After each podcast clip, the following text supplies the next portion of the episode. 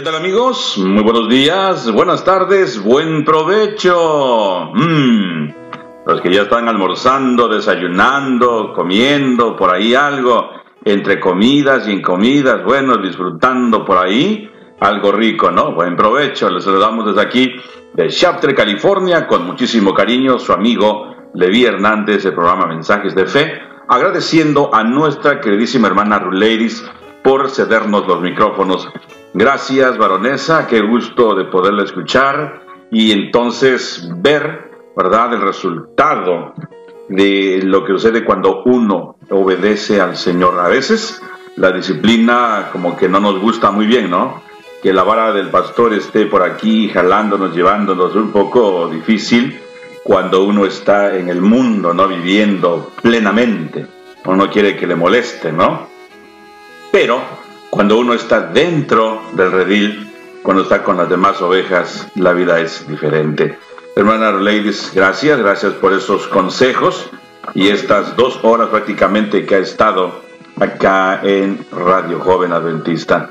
Y bueno, como le preguntaba en una ocasión, ¿usted vive aquí, hermana? Porque está, está todo el día al pendiente de la programación. El Señor le ha capacitado, le ha dado la experiencia, el tiempo también para ello. No es fácil por la, su situación que tiene, la situación que está pasando. Eh, ustedes la pueden mirar en una fotografía, le toma una foto y parece que la hermana está 100% saludable. Y qué bien porque su rostro expresa confianza en Dios. Pero cuando usted ve el cuadro clínico, ve los resultados y todo, dice, oh, no hay palabras, ¿no?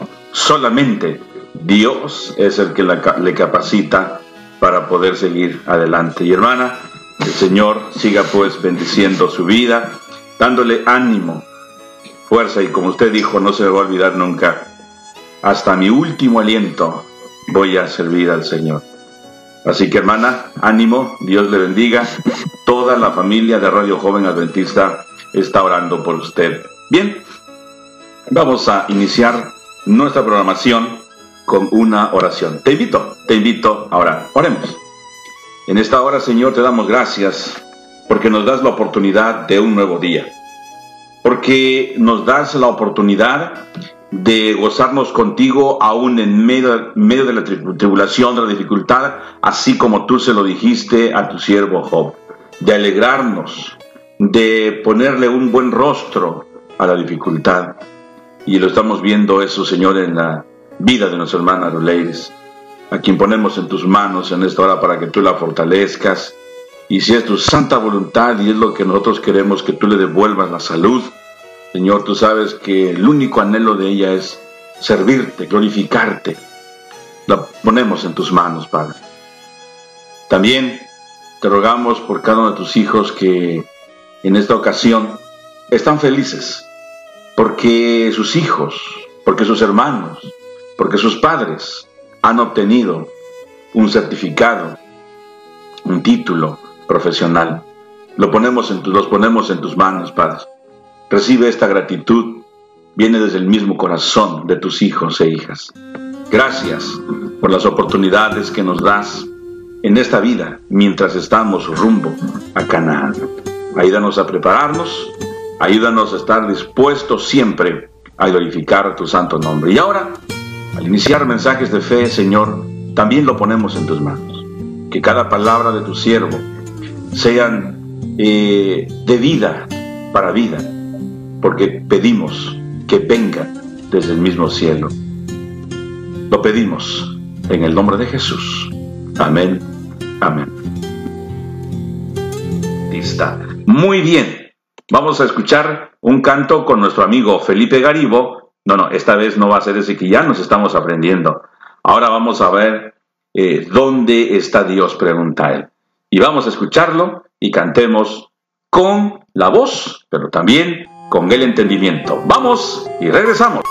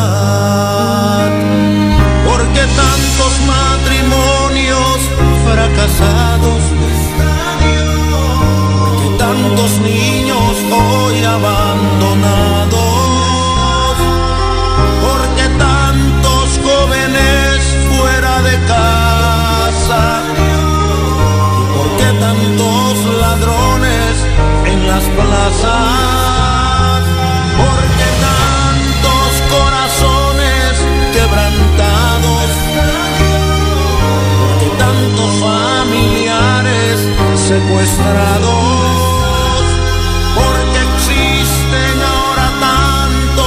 atentados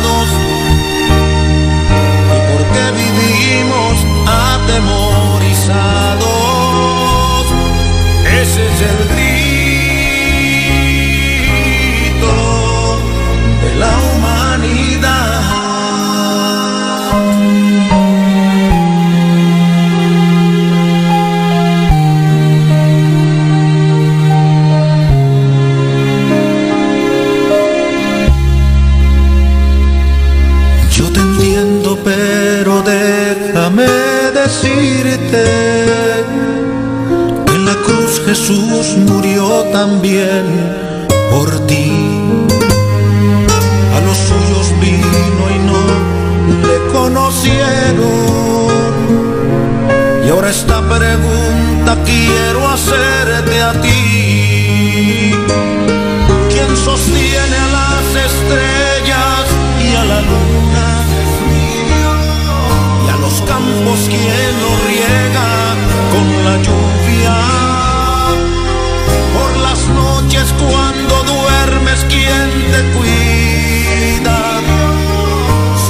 Dios quien se preocupa por tu vida. ¿Quién te dio a los hijos que contigo viven? Y a la esposa que con tanto amor te sirve.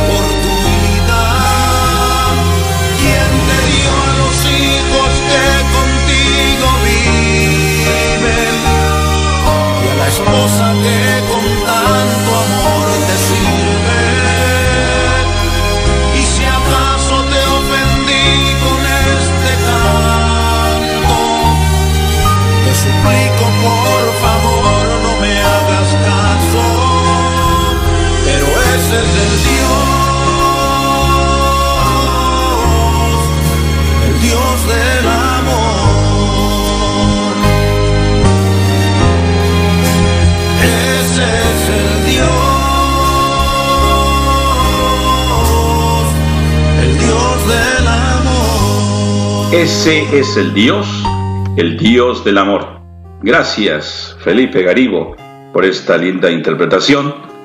Y bien, eh, solamente contestando unos detallitos por aquí, antes de entrar ya de lleno al tema. Nuestro hermano Chente, Vicente, que va donde va toda la gente. Este muchacho va a la iglesia de Tlalpan, así que un saludo para todos los chilangos por ahí. También va a, dice que asiste al Club de Guías Mayores Universo, ahí de la misma iglesia. Ah, mire, qué bien. Eh, la iglesia adventista en Villa Cuapa. Mire, qué interesante, ¿no?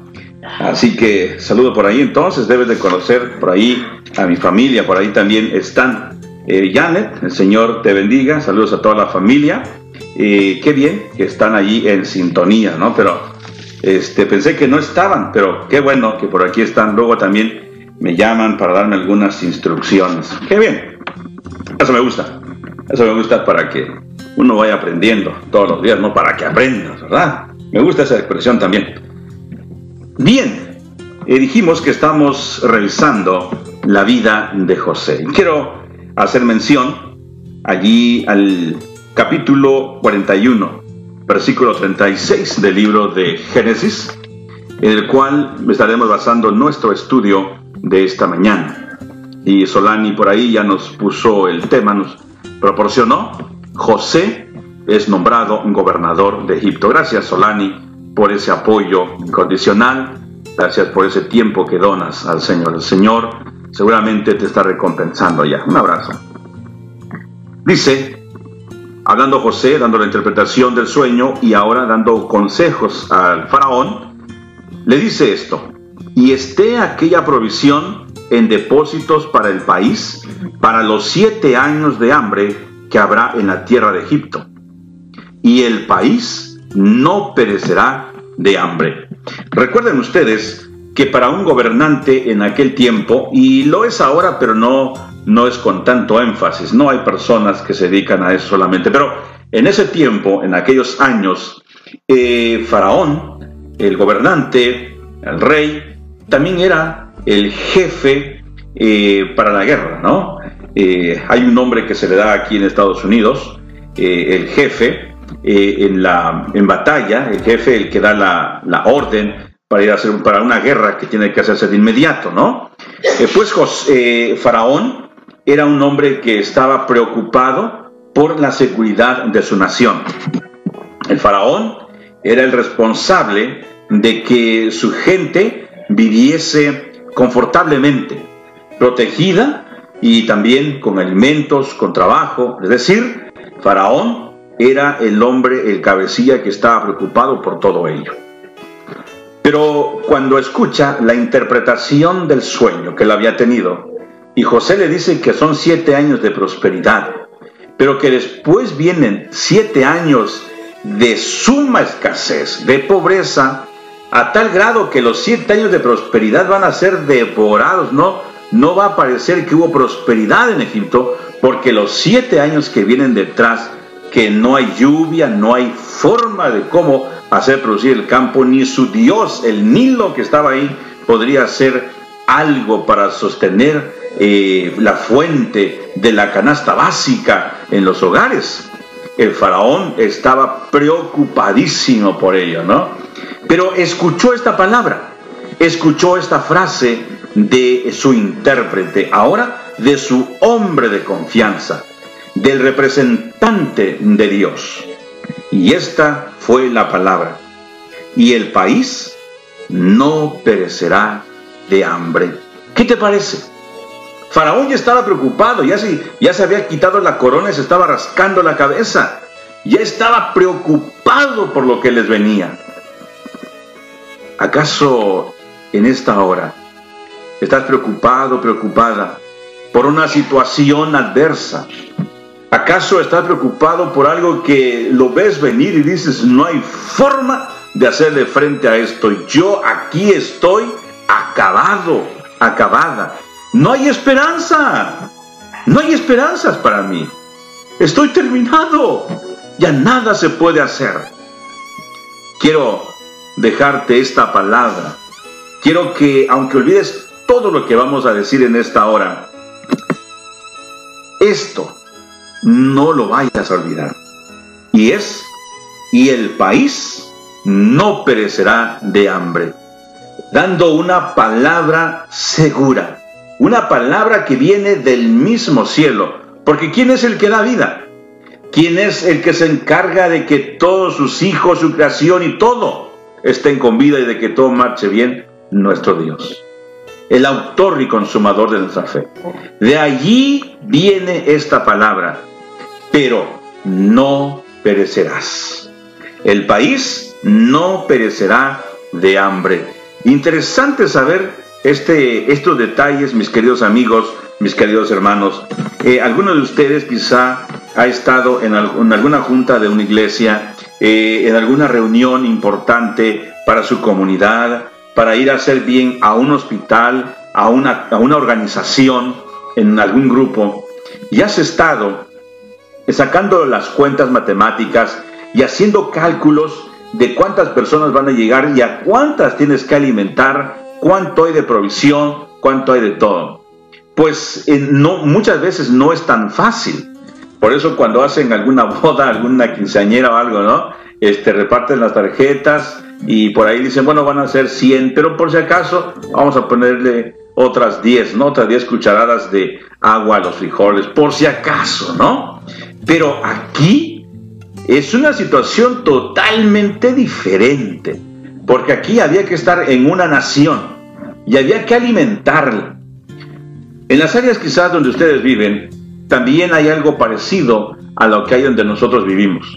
Aquí también, en el área de Los Ángeles, de donde nosotros vivimos, eh, cerca, eh, hay algunos lugares que le llaman eh, el mercado de abastos, le llaman la central, le llaman así como allá en Tepito, ¿no? Así como allá en el mercado de abastos, en tu comunidad, en tus lugares, donde usted va a abastecerse y sabe, ¿verdad? Los que están encima de todo aquello, eh, para cuántas marquetas, para cuántos pequeños negocios, tienditas, tiendas de abarrotitos y todo ello, puede abastecer esta toda la fruta, la verdura, todo lo que se maneja allí en la central de abastos. ¿Sí? Y tienen una idea aproximada. Aparte de los camiones que llegan a repartir eh, la mercancía, llámese fruta, llámese pan, todo lo que es de la canasta básica, ¿no? Tienen que estar eh, prácticamente con unas cuentas matemáticas, pero exactas. Y alguien dice, no, pues es que las matemáticas son exactas. Mm, bueno, Luego lo tocamos en otro punto, en otro tema. Pero a veces te das cuenta cuando las matemáticas fallan, ¿no? Cuando llevas solamente dos pececitos y cinco panecillos y tienes que alimentar a 15 mil personas. No es fácil. Ahora, en esta nación, así como en Los Ángeles, como en algún otro lugares, en algún otro país, había que ver cuánta gente había en esa nación. Cuánta gente llegaba de inmigrantes cuánta gente llegaba a esa nación por día, por mes, por año. Además, a cuánta gente, ¿verdad?, había que alimentar diariamente.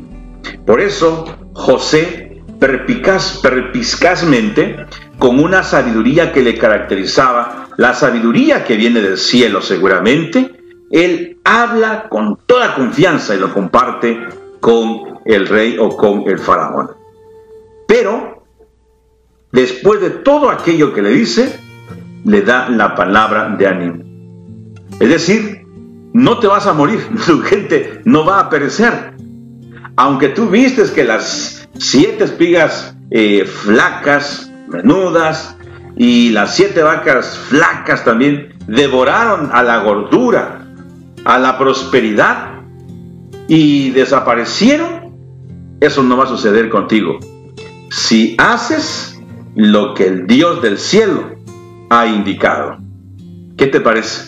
¿Con qué autoridad hablaba José? ¿No te parece algo sensacional? ¿Algo fuera de lo común? De llegar ante el gobernante y decirle, bueno, es que con mis contadores y con todo esto, pues hemos ya revisado y pues eh, los cálculos aproximados dan esto, esto y esto. Va a haber un déficit o por aquí va a haber un superávit, pero bueno, aquí hay una solución, no hermanos, miren ustedes en el caso, el caso de José, ¿verdad? Con qué sabiduría él entregaba esta, esta información. Eh, posiblemente tú te has encontrado en medio de situaciones así, en medio donde dices, bueno, el Señor es el que nos puede eh, ayudar en esto, pero muchas veces te da miedo decir que viene de Dios. Simplemente das la información y le, pues le atribuyes todo a tu computadora, a tu sistema que tienes ahí de cuentas, la contabilidad que llevas, pero no dices esto, es sobre todo esto, está la mano de Dios. ¿Y José? José no tenía miedo para ello. José estaba seguro de que todo lo que él decía provenía de Dios. Así que el faraón, una vez que escucha esta palabra de ánimo que José le da, y el país no perecerá de hambre. Quizás fue enfático, ¿no? Pudo haberle dicho, puede, puede perecer por alguna guerra, puede perecer por alguna otra catástrofe, pero por hambre. Si tú haces lo que se te ha encomendado, lo que se te ha dicho, que hagas los almacenes y que almacenes esto y que la quinta parte de la producción y la guardes y todo. Si tú haces esto, no te va a venir ningún mal. Tu pueblo no perecerá, perecerá de hambre. Tal vez de otra cosa, pero de hambre no. Si obedeces o si, si sigues, ¿verdad? Estas, estas reglas. Cuando el faraón escucha esto, eh, agradeces, obviamente agradece a, lo que dijo José. Y sabes, para Faraón, haber escuchado la interpretación del sueño, de su sueño, la solución de este problema que tenía, ¿verdad? Ahora tiene ya resuelto este enigma, tiene resuelto esta encrucijada, ahora ve claro. Al faraón no le importa si José era hebreo o también en la vida pasada, reciente, era un expresidiario o un esclavo. Porque lo que importaba aquí era darle la solución al problema. ¿Cuántos problemas solucionaríamos nosotros, perdón, si es que le diéramos el respeto debido a las personas? A veces dicen, no, pues es que este problema lo solucionó fulano este problema lo solucionó, lo solucionó fulana. Y tú dices, pero cuando la persona dice, mm, yo creo que había que averiguar, había que ver. No me parece muy buena, no lo veo con buenos ojos de que la respuesta o que la solución a este problema lo haya traído este fulano, esta mengana, sutana, perengana. ¿Cuántos problemas nos evitaríamos, no? Si pusiéramos de lado el racismo, si pusiéramos de lado el discriminar a nuestros amigos, a nuestros hermanos o a la gente, ¿cuántos, ¿cuántas raíces de amargura se quitaran de nosotros o fueran arrancadas naturalmente si en lugar de ello eh, cultivásemos el amor, cultivásemos buenas palabras, buena actitud, buenos sentimientos hacia los demás? Faraón, aunque un tipo orgulloso que se consideraba el Dios, que miraba a los, a los hombres o a los demás así por debajo o al lado o atrás de los hombros. Pero cuando vio que José era de hermosa presencia, de hermoso semblante y de bella presencia, y le había solucionado el problema, no le importó que fuera un hebreo, no le importó que fuera un expresidiario, él era el hombre que había solucionado el problema y eso es lo que importaba en ese momento. Seguramente Dios le dio la gracia al faraón para que mirara con buenos ojos a José. Porque también eso tiene que ver mucho. No solamente Dios le dio el sueño y se lo puso aparentemente para nosotros algo fácil, pero era tan complicado que los expertos de aquel tiempo no atinaron a dar algo de lo que se tenía que haber dado. Y Dios lo hizo con doble intención, ¿no?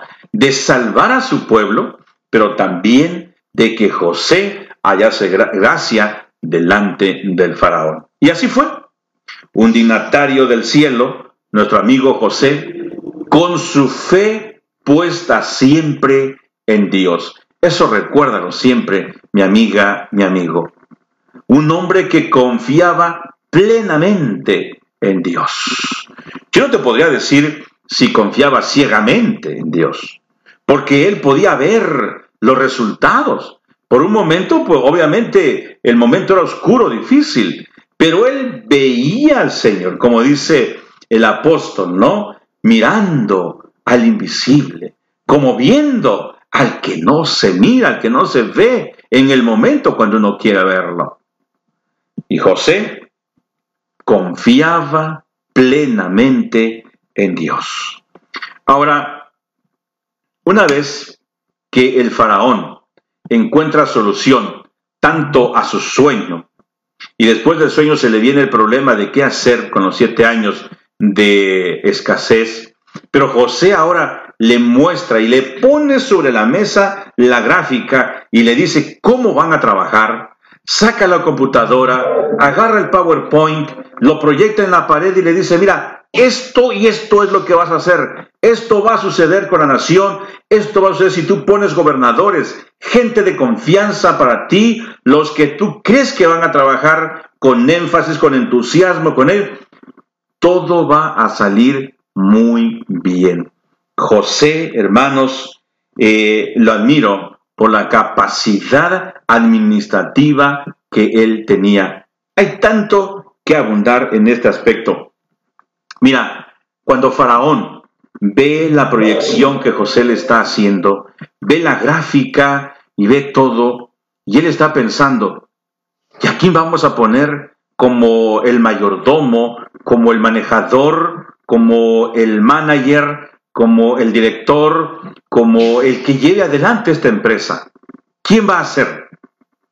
Recuerdo de un hombre por ahí que tiene mucha experiencia, tiene hasta doctorado en administración de empresas o en, lo que es, tiene que ver con ah, manejo de finanzas, de economía, eh, pero no tiene esto que este muchacho que está aquí enfrente de mí tiene. Y él está pensando en todos los detalles.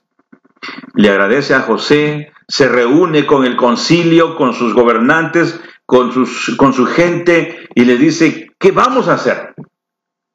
Pasado algún tiempo, no nos dice cuántos días, cuántas semanas, pero pasando un tiempo prudente, dijo Faraón, ¿ya se dieron cuenta?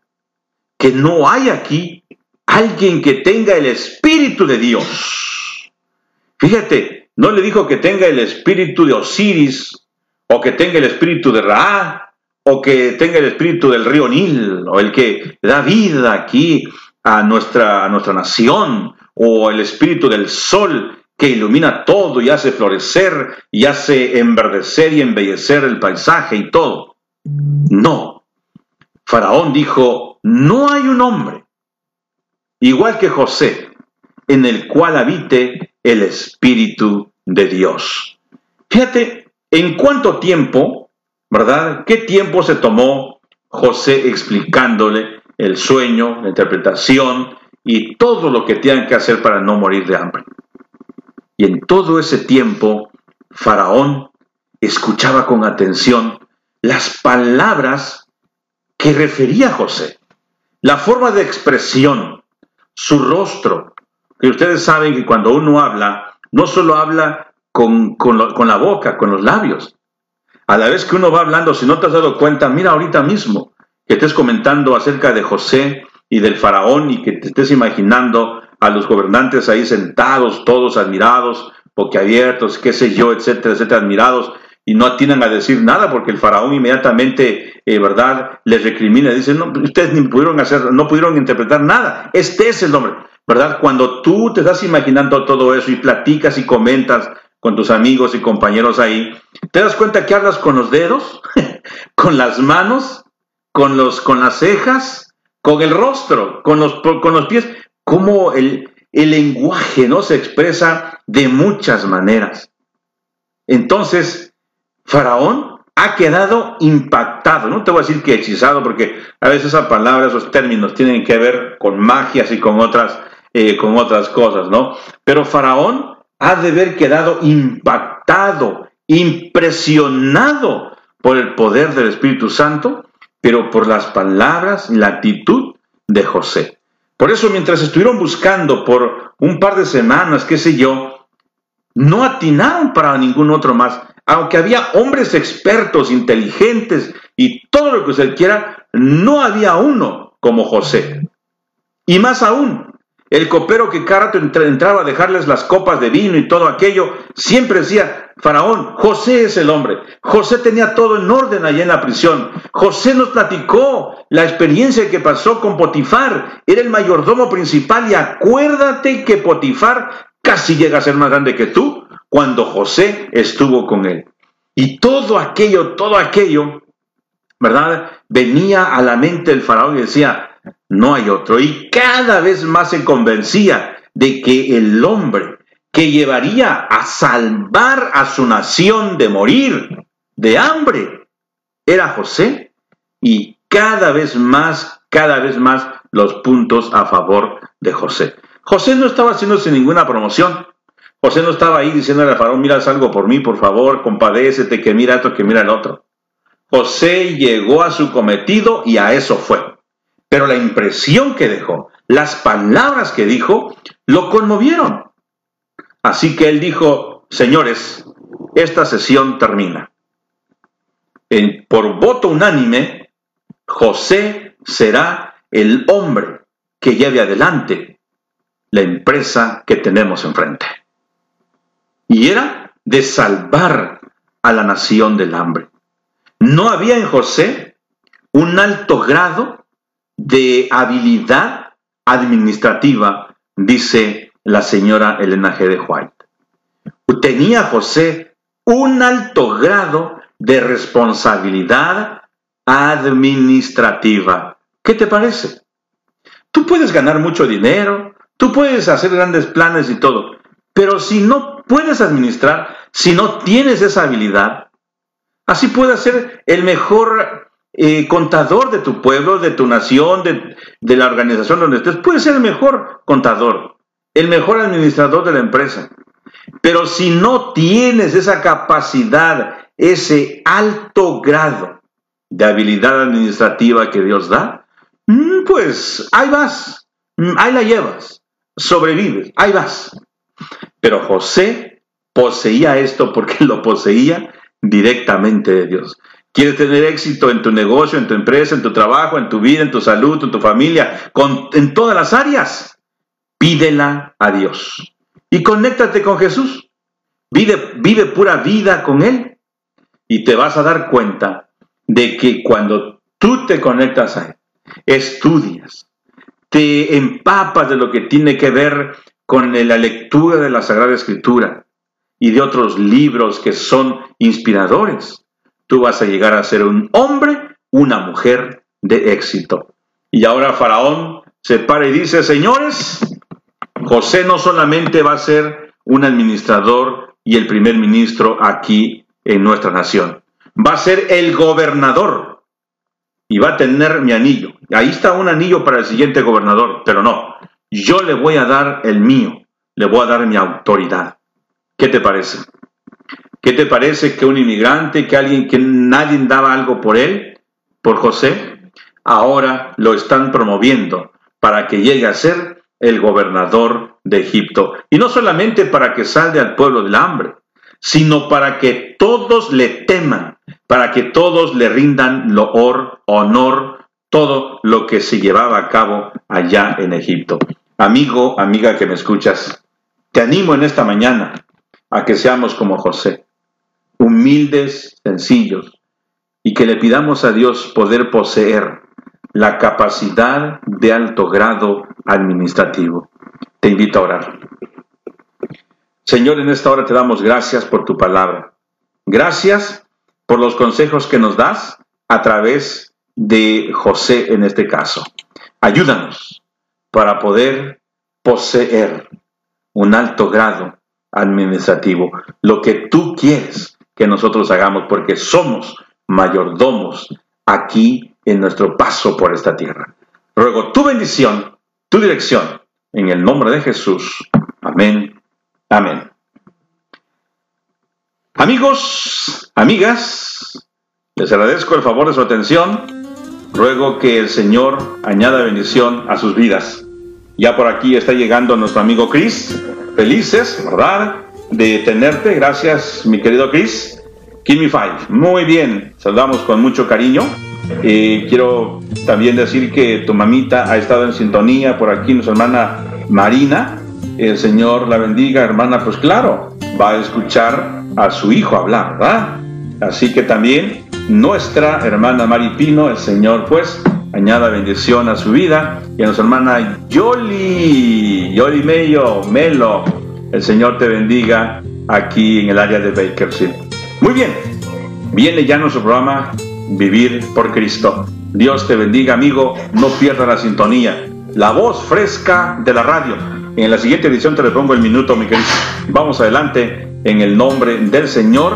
Nos dejaste algo de comer por ahí, ¿verdad? qué bueno, Cris, qué bueno. Dios te bendiga y te use poderosamente, hijo. Tu amigo, Levi Hernández, de Mensajes de Fe, te dice, Dios alce a ti su rostro y ponga en ti paz.